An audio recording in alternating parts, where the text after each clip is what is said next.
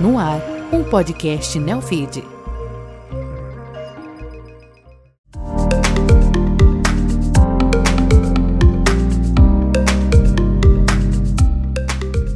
Você está ouvindo Números Falam, uma produção original Neofeed. Eu sou o Márcio Croin e no programa de hoje eu trouxe cinco números do último balanço da JSL Logística para entender cada um deles com o Guilherme Sampaio. O CFO da JSL, líder no segmento logístico, vai falar sobre a geração de caixa e o lucro líquido da empresa, o prazo dos novos contratos, o endividamento e o CAPEX da JSL. Guilherme, tudo bem? Tudo bem, Márcio. Obrigado pelo convite. Obrigado a você por estar aqui. E a dinâmica do programa é bem simples. Eu trouxe cinco números do último balanço da JSL para você ajudar a dirigir comigo. Vamos nessa? Vamos nessa. Vamos e no nessa. final vamos inverter. Eu faço a pergunta e você me responde com números. Fechado. Combinado. Vamos lá. E lembrando você que está nos assistindo ou nos ouvindo, todos os números que a gente traz aqui no Números Falam estão disponíveis no site de Relações com Investidores da JSL Logística. Guilherme, nosso primeiro número para você. 393 milhões de reais foi o EBITDA da JSL no terceiro trimestre, uma expansão de 31,5% sobre o mesmo período do ano passado.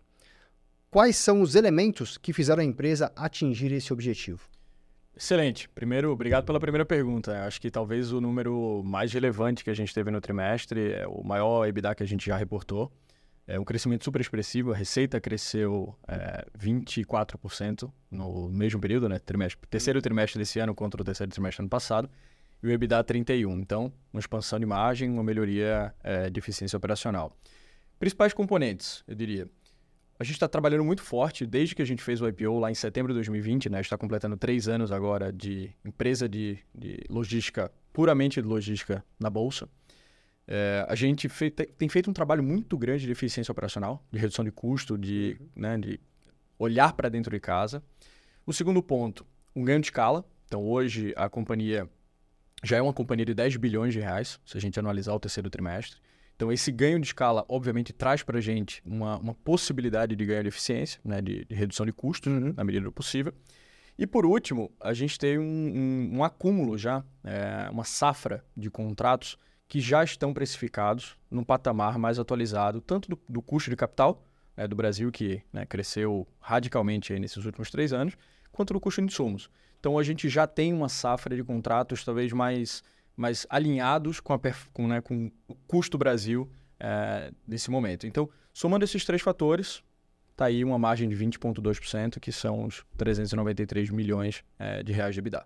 Se eu pegar os nove primeiros meses do ano, esse, essa expansão é de 70,6%. Eu até trouxe aqui. É. Significa que 2023 é o ano da eficiência operacional da empresa? Sim, mas eu acho que os 70% a gente está falando aí, a gente está colocando, uh, tem que comparar banana com banana. Tá. Então a gente tem aquisições de empresas que foram feitas esse ano. Uhum. Então agora em 2023, né, a gente tem duas aquisições. Então a gente já adquiriu a IC Transporte, que começou a ser é, consolidada no nosso balanço em maio, uhum. e a FSJ, que tem um mês no terceiro trimestre. Tá. Então assim, comparando banana com banana, se a gente comparar o número consolidado dá isso, é, mas se a gente comparar um banana com banana, o número está ali próximo dos 30%. Tá? Então acho que isso é importante ser, ser dito para a gente ficar deixar o, o, o número, correto, correto. O número né? correto. O número é isso. Correto. É isso. Exatamente. Então vamos lá. Segundo número para você. 278,9 milhões de reais é o lucro líquido acumulado pela JSL nos nove primeiros meses de 2023, o equivalente a quase 2,8 vezes o registrado entre janeiro e setembro do ano passado. O que foi fundamental para a empresa ter a lucratividade nesse período? Ah, isso é ótimo, mas também eu acho que é importante a gente colocar o número. O número. É, o contábil está correto, são 278 uhum. milhões. No segundo trimestre desse ano, a gente fez uma. Uh, a gente registrou uma compra vantajosa pelo ah. valor pago pela IC Transportes. Então, uhum. como o valuation ele foi, é, o valor da aquisição ele foi menor do que o valor da frota da própria companhia, tá. a gente registrou, né, um registro contábil é, de uma compra vantajosa de 254 milhões, que dá mais ou menos uns 160 milhões ali de é, lucro líquido, tá. impacto no lucro. Então, compõe esses 278. Se a gente tira isso, o lucro está ali em torno de uns 130, 100, é, 120, 130 milhões. Esse número, ele está 15% acima do ano anterior. Se a gente pega o terceiro trimestre especificamente, que a gente reportou 58 milhões de lucro líquido, aí sim a gente já vê uma expansão maior do terceiro tri do ano passado com o terceiro tri desse ano. Tá. Muito pelos componentes que eu falei quando expliquei o EBITDA. E aí, já começando a ver um pouco também a redução do, do CDI Uhum. e a redução do spread do nosso custo de dívida, que a Tá. gente reduziu meio ponto percentual do ano passado para esse. Uhum. Então, acho que isso é, compõe o número, né? compõe o lucro líquido. Taxa de juros impacta bastante? É uma dívida, a gente tem uma alavancagem de três vezes, né? uma companhia grande, então impacta sem dúvida nenhuma. Uhum. Impacta, impacta consideravelmente. E, e isso, obviamente, ela quanto mais ela se reduzir, é, mais isso vai aparecer no seu balanço nos próximos meses. A gente até, a gente até colocou isso no release, e eu acho, talvez, obrigado pela pergunta. É, se a gente tiver uma redução de 100 bips na nossa na taxa básica de juros, né, no CDI, ela teria tido impacto no nosso resultado do terceiro TRI agora de 20% no meu lucro líquido. Só para você ter uma referência, a gente estaria falando de 12 milhões de reais a mais Muita de coisa. lucro. É muita coisa. Então, assim, é, a gente está vendo essa tendência, né? Acho que o ciclo começou. Uhum. Então, assim, a perspectiva ela é super positiva. Além do CDI, a gente está fazendo o nosso trabalho que é o reperfilamento da dívida, redução do spread é, da nossa dívida. Isso ajuda. A gente recebeu dois upgrades, é, tanto da Fitch Ratings quanto da, da S&P, que são as duas agências que cobrem. Então, isso me ajuda. É, a gente tem uma posição de caixa super robusta. Então, a gente aportou Uhum. 2,7 bi é, entre caixa e disponibilidades, né, capital comprometido. Então isso me ajuda a, a fazer, a trazer eficiência para minha negociação é, e trazer dívidas melhores e mais baratas para o meu, eh, pro meu, pro meu portfólio. Então isso sem dúvida nenhuma eh, tende aí a, a ter um super, ser super positivo, né, nos próximos trimestres. De alguma maneira, os eventos americanos e Light impactaram é, esse- essa estruturação de dívida, ou reestruturação? Sem dúvida. É, eu acho que qualquer mexida no mercado de capitais ou no mercado de crédito de uma forma geral, ele, ele aperta e aí a primeira coisa que acontece é que sobe o spread, né? Então, quando você faz qualquer tipo de qualquer tipo de negociação num momento mais né, tumultuado como esse, a chance de você fazer alguma contratação que não seja tão favorável é muito, é muito grande. Como a gente tinha, né, a gente sempre tem uma política, né, a, companhia é muito geradora de caixa, a gente tem uma política de rodar com caixa mínimo sempre adequado, né, então a gente está lá sempre nos 600, 700 milhões de reais de caixa, eu segurei, né, então durante o primeiro semestre desse ano, basicamente a gente não mexeu com isso, a gente foi utilizando é, dívidas, capital comprometido que a gente tinha com outras linhas, etc., para o financiamento do crescimento da companhia, É, e agora, que eu acho que o mercado já está mais calmo, já, né, o- as cartas já estão mais, é, mais claras, a gente está começando a fazer, a, a fazer as contratações corretas. A gente acabou de emitir um CRI, ah, foram 700 milhões de reais, a um custo médio de dívida de 150 bips menor do que meu custo, do que meu custo médio. Tá. Então, isso já mostra o, é, o potencial que a gente tem aí com os upgrades, com né, todo o trabalho que a companhia tem feito de, né, de entregar os resultados nesses últimos três meses. Uhum. Ou três anos. Três anos. E, É. e o caixa ter essa, essa robustez é necessário por quê? Então hoje você tem, bom, a gente cresce, né, estamos crescendo entre 15% e 20% ao ano, né? Então a gente está falando nos últimos é, três anos, a gente está falando de 2,8 bilhões em CAPEX. Uhum. É, a gente faz aquisições e a gente é uma empresa que, né, que a gente tem muita. faz parte do nosso planejamento estratégico fazer aquisições de empresas. Então esse caixa é para financiar o crescimento, basicamente. Então hoje a gente tem um CAPEX, um, um caixa e uma captação muito vinculada ao meu CAPEX, Uhum. expansão, Tá. e aquisições de empresas. Basicamente isso. Se você pega a minha, por exemplo, a minha alavancagem, ela é uma alavancagem que vem flat, né? Ela vem fixa, não fixa, a palavra é essa, mas assim, ela vem flutuando muito pouco ao redor dos três vezes, que é a minha referência. Então hoje, basicamente, é dívida para CAPEX que está vinculada a contratos de longo prazo. Eu acho que esse é uma, talvez um ponto super importante, uma característica da JSL é que toda vez que eu faço um investimento, quer dizer, eu contrato uma dívida para fazer um investimento, esse investimento ele já está vinculado a um contrato que eu já assinei eh, de longo prazo. Tá. Então, eu não tenho eh, ociosidade de estoque dentro do meu balanço. Então, hoje eu tenho tudo que eu tenho de CAPEX, ou ele está trabalhando, ou ele está disponível para venda, para que né, encerrou o ciclo dele num contrato e eu preciso vendê-lo. Eu não tenho outro modelo de CAPEX dentro, do meu, Uhum. eh, dentro da minha estrutura. Isso, sem dúvida nenhuma, dá um conforto para mim eh, e para os investidores e para o mercado de crédito de uma forma geral, que é super, super importante. Aproveitando que você falou de contratos, o terceiro número é o seguinte: 41 meses é o prazo médio dos novos contratos assinados no terceiro trimestre deste ano. Qual é a importância dessa previsibilidade de receita? Muito boa pergunta. O, acho que talvez o mais interessante aqui, é, muita gente pensa que o, uma empresa, um operador logístico, ele está muito vinculado ao volume do PIB, ao volume da produção industrial, etc. No nosso caso, como a gente tem um, uma média de contrato ali de esse, nesse trimestre as vendas foram 41 meses, mas tem uma média de contrato ali entre 40 e 50 meses, é a média de contratos que a gente tem. Então o que acontece? Eu tenho hoje, basicamente, a minha receita do ano que vem praticamente contratada. Então o meu risco de execução ele é baixo. Tá. Porque eu, eu, sempre tenho uma contratação dela antes e mantendo esse ciclo uh, de renovação entre a renovação dos meus contratos e a adição de novos contratos, que é o, que é o número que você acabou de falar. A gente, foi, a gente assinou 910 milhões de reais no, no terceiro TRI e 2,5 bi no ano. Então, esse é uma receita que é adicional, né? são, uhum. são contratos novos que vão começar a gerar receita a partir do momento que a gente passa a implantar, tem uns três meses ali de implantação, a depender do tipo de, é, de projeto, com CAPEX ou sem CAPEX.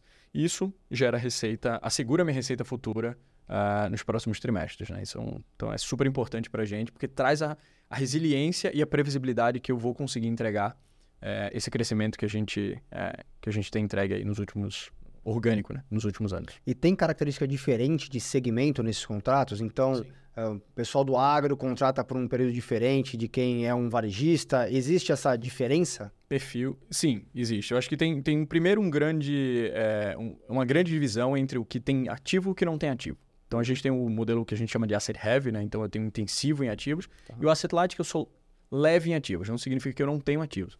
Às vezes uma carreta, que é a parte de trás do caminhão, ou uma empilhadeira, algo que não é tão relevante do ponto de vista de na relação capex-receita. Tá. É, os, o, quando eu tenho um capex-receita, geralmente são contratos de 5 anos. 5 anos. 5 tá. anos. Às vezes mais, às vezes 4, às vezes 6, a dependendo do perfil da operação, mas média 5 anos. Quando eu não tenho, aí depende. Se você pega, por exemplo, um projeto de armazenagem, onde você tem, apesar de ser light, porque o, o real estate, né, o armazém não é nosso, a gente opera, uhum. são contratos que você está dentro da operação do cliente. Então, geralmente são contratos de longo prazo. Um contrato de intralogística, uma movimentação dentro da planta uhum. do cliente. Tem muita expertise. E se você ficar trocando de fornecedor o tempo todo, a chance de você parar a tua fábrica é muito grande. Tá. Então, geralmente são contratos mais longos, contratos de 5 anos, às vezes 8 anos. Ou às vezes tem contratos menores, às vezes um transporte de cargas para o varejo, uhum. ou para alimentos, e alimentos e bebidas, né, que é um transporte ponto A para o ponto B. Aí sim, você pode ter contratos de dois anos, três anos, são contratos talvez um pouco mais curtos. Então, depende do perfil, uh, mas principalmente está vinculado ao, ao CAPEX. Uhum. A necessidade ou não do CAPEX de você aí, investir. É. E aí o seu CAPEX, de fato, é uma carreta, né? Você tem que investir num caminhão, num, é, ou, eu, ou num, um caminhão. Bem, é, bem... Exatamente. Ou um caminhão, ou um caminhão com carreta, um, um trator, uma empilhadeira, ou um, sei lá, hum. porta-pallet, no caso de um armazém. São, é, são sempre investimentos que estão vinculados àquele contrato específico, né? Perfeito, perfeito. Mas contratos curtos não, né? Tipo, é, dá um exemplo aqui Chegou a Fórmula 1 em São Paulo, você tem que trazer de, de Guarulhos, não é Guarulhos, é Viracopos para Interlagos. Isso, isso faz sentido? Interessante essa pergunta, porque é, a Rodomeu, que é uma das empresas que a gente, que a gente comprou, a gente comprou oito empresas, né? Desde do, setembro de 2020. E uma delas, ela era responsável por, por toda a operação da, da Fórmula 1. Acho que hoje ela faz um pedaço. É, até preciso confirmar, mas acho que ela, ela ainda faz um pedaço. Mas ela era responsável por 100% da operação da Fórmula 1. Era um contrato spot, tinha início, meio e fim, mas sim, ela fazia e podemos fazer, não tem problema nenhum. É, só é uma questão de adequar o, adequar projeto, o projeto, e o perfil é dos ativos é, que a gente tem. Exatamente. É questão de projeto e ativos, é, né? As duas coisas têm que estar casadas, né? Estar casadas. Isso. Quarto número, Guilherme. 5,7 bilhões de reais era o endividamento bruto da JSL no terceiro trimestre deste ano, um crescimento de 49,2% sobre o mesmo período do ano passado. Por que a dívida da empresa aumentou nesse período? Interessante. Quando você pega, é, então, colocando tudo junto, né? Aqui você tem dois principais componentes. Aquilo que eu te falei, a gente usa, a gente capta a dívida para é, capex uhum. ou para o ou para fazer aquisições, uhum. basicamente. O que, que impacta a minha dívida líquida nesse, nesse isso é dívida bruta? Bruta, né? essa é, é bruta, essa é bruta. Porque a líquida cresceu 30. Então, no final do no final de setembro eu emiti o CRI, então impacta a tua dívida bruta, tem 700 milhões de reais aí que, né, na líquida ela zero, né? porque né? o caixa está lá ainda. É, então, o crescimento ele basicamente foi capex, aquisições e a adição da dívida líquida das empresas que eu comprei. Então, Uhum. a IC Transporte, por exemplo, veio com 250 milhões de dívida eh, que eu coloquei para dentro. Então, esse número vai empilhando dentro da minha dívida, da minha dívida bruta. Minha dívida líquida está em torno de 4,5 bi eh, no fechamento do trimestre. Tá. Isso saudável, né? Você já vem explicando aqui que é, faz parte da, da estrutura do negócio você ter um endividamento desse. né? Sem dúvida. Se você pegar, por exemplo, é, minha alavancagem, para mim o que mostra a- né, o quão saudável está isso é o índice de alavancagem. Né? Então, minha, minha alavancagem ela cai do segundo tri para o terceiro tri, Tá. então 0,2. Hoje eu estou reportando é, 2,63 Uhum. com aquela compra vantajosa, 3,09 que é o índice é, oficial, Oficial. E, e correto Uhum. é, do mercado olhar. Não é o reportado, o reportado é 2,63, que é, é, mas o, o correto é tirar esse, esse efeito, porque é um efeito não recorrente, 3,09, uma redução versus o segundo tri. Então, para mim, esse é, o, esse é o indicador que, é, que me faz mostrar ah, o quão saudável está essa dívida, né? o quanto eu consigo gerar de caixa versus a dívida que eu estou, versus o aumento da minha dívida.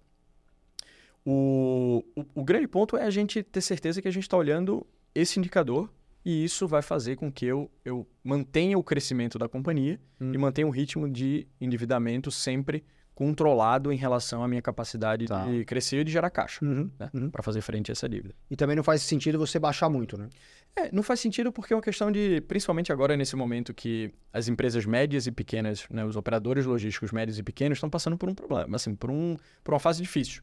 É, juros subiu demais, o ativo subiu demais, os insumos subiram demais e não necessariamente todo mundo conseguiu repassar esse custo para o cliente. Tá. É, então, é um momento muito importante para a gente. Oportunidade. De oportunidade, exatamente. Hoje eu sou a maior empresa do Brasil, empresa de 10 bilhões de reais, tem um caixa saudável, um balanço saudável. Então, assim, é uma oportunidade que a JCL tem hoje de ganhar mais contratos, Uhum. né, de conquistar mais contratos com clientes é, e, ao mesmo tempo, em alguns momentos, se houver a oportunidade de a gente fechar, fazer novas aquisições. Boa. Nosso quinto número para você. 153,1 milhões de reais foi o capex líquido da JSL no terceiro trimestre de 2023, uma redução de 49,7% sobre o mesmo período de 2022. Esse número mostra que a empresa não precisou fazer tantos inves- investimentos em bens de capital e ativos intangíveis? Interessante, né? É, é, é um número que eu comecei a olhar quando, quando, quando a gente pensou aqui na, na- nessa conversa, quando eu comecei a me preparar para essa conversa. Ele, o nosso CAPEX, ele está muito vinculado ao contrato, que é Uhum. aquilo que eu te falei. Então, dependendo do perfil dos contratos que eu fechei naquele trimestre ou no trimestre anterior, é, isso impacta diretamente o CAPEX que eu reporto. Então, quando eu pego o, o ritmo de crescimento, de adição de receita, ele está muito parecido. A gente está falando lá nessa época de 16, 17 milhões por mês. Esse trimestre a gente está falando dos 910 milhões, são 22 milhões de reais por mês. Então está muito parecido.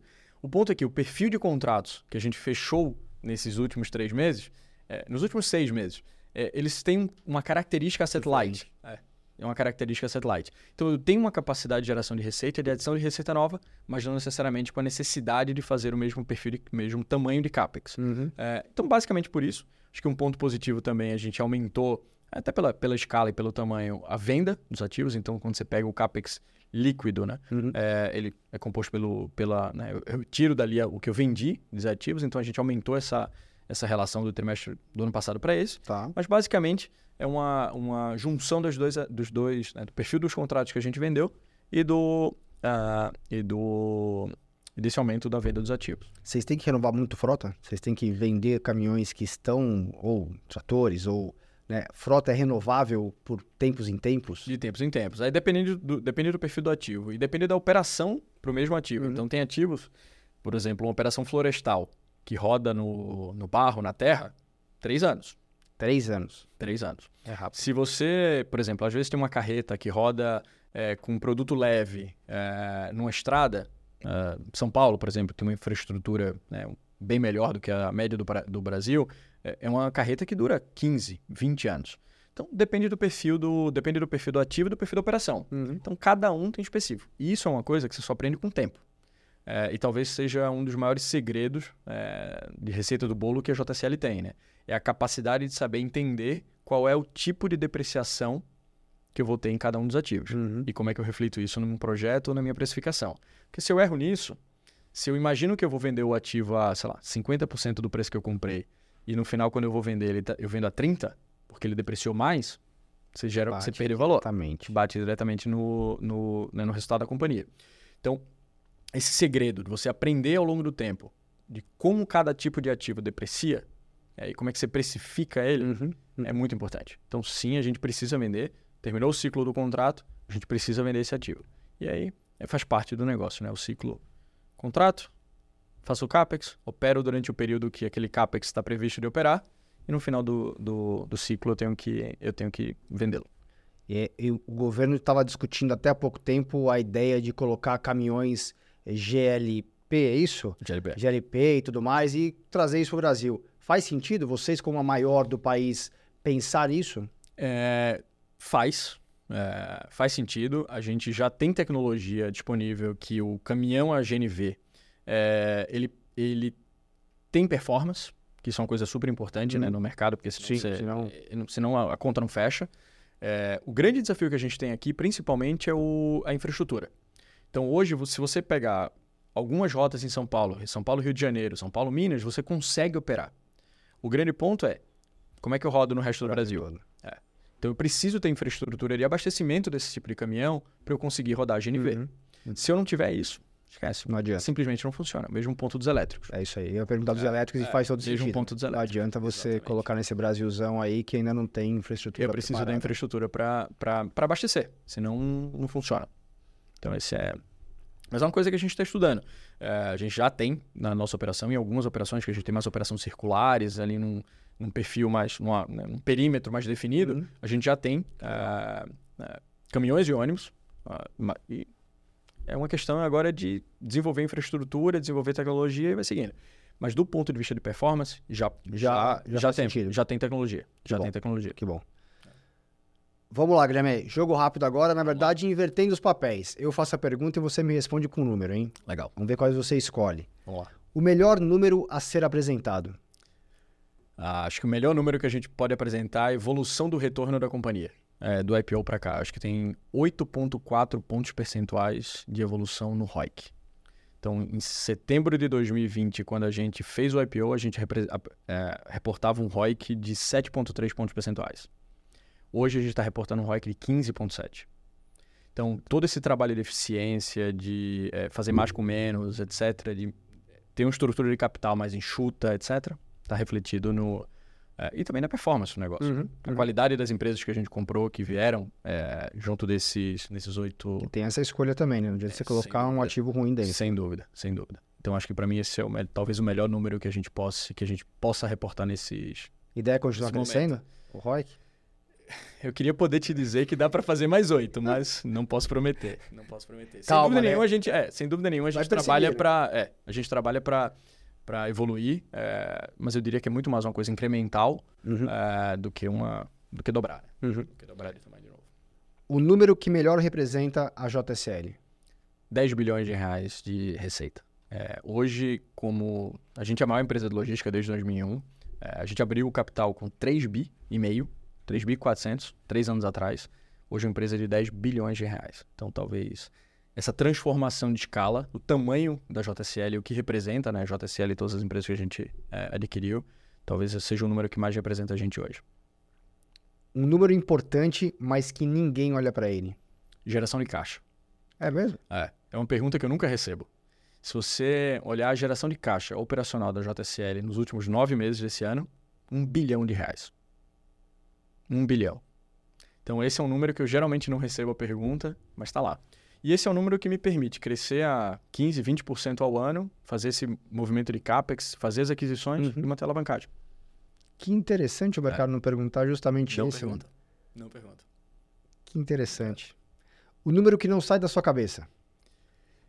Ah, acho que talvez não, é, não saia da minha cabeça, mas o número que eu mais tenho ali no meu radar como disciplina, alavancagem. Alavancagem. Ter certeza que meu EBITDA vai virar lucro. É, não, você falou. Você falou É. muito aqui nesse número, então certeza absoluta que é o que você É, eu, não uma- eu, eu tenho, eu preciso ter certeza que meu EBITDA vai virar lucro. E cada vez mais. Então, isso é uma. Isso é uma. A gente trabalha sempre para ter esse número cada vez menor. Pra gente fechar, o próximo número vai ser Lucro. Lucro líquido. Acho que a gente veio de um ciclo de muito crescimento e muita melhoria de performance operacional. E eu acho que agora a gente precisa traduzir, mas também junto com isso, é, um CDI que saiu de 2 né, para 13,75 é e um crescimento que veio acelerado. Né? Então, a gente precisa agora manter o crescimento, acho que essa é a determinação do conselho, mas traduzir esse, esse, esse crescimento operacional em lucro líquido. Né? Traz, transformar isso na, na última linha. Então, fazer o mesmo movimento que a gente fez com, com a margem operacional. Perfeito. Próximo, próximo trimestre, então, você vai vir contar pra gente, já que a gente não pode antecipar nada, né? E nem tem como, né? Porque aí no quarto trimestre, né? quarto trimestre tá, com, é, tá, tá estamos nele, né? É, estamos tá acontecendo, dele. tá acontecendo. Guilherme, obrigado, viu? Eu que agradeço. Muito obrigado pelo convite. E obrigado a você que nos ouviu, nos assistiu. Acompanhe o Neofeed em todas as redes sociais e aproveite para compartilhar esse programa com o Guilherme. Mais gente pode saber e entender o que é a JSL. Obrigado e até a próxima.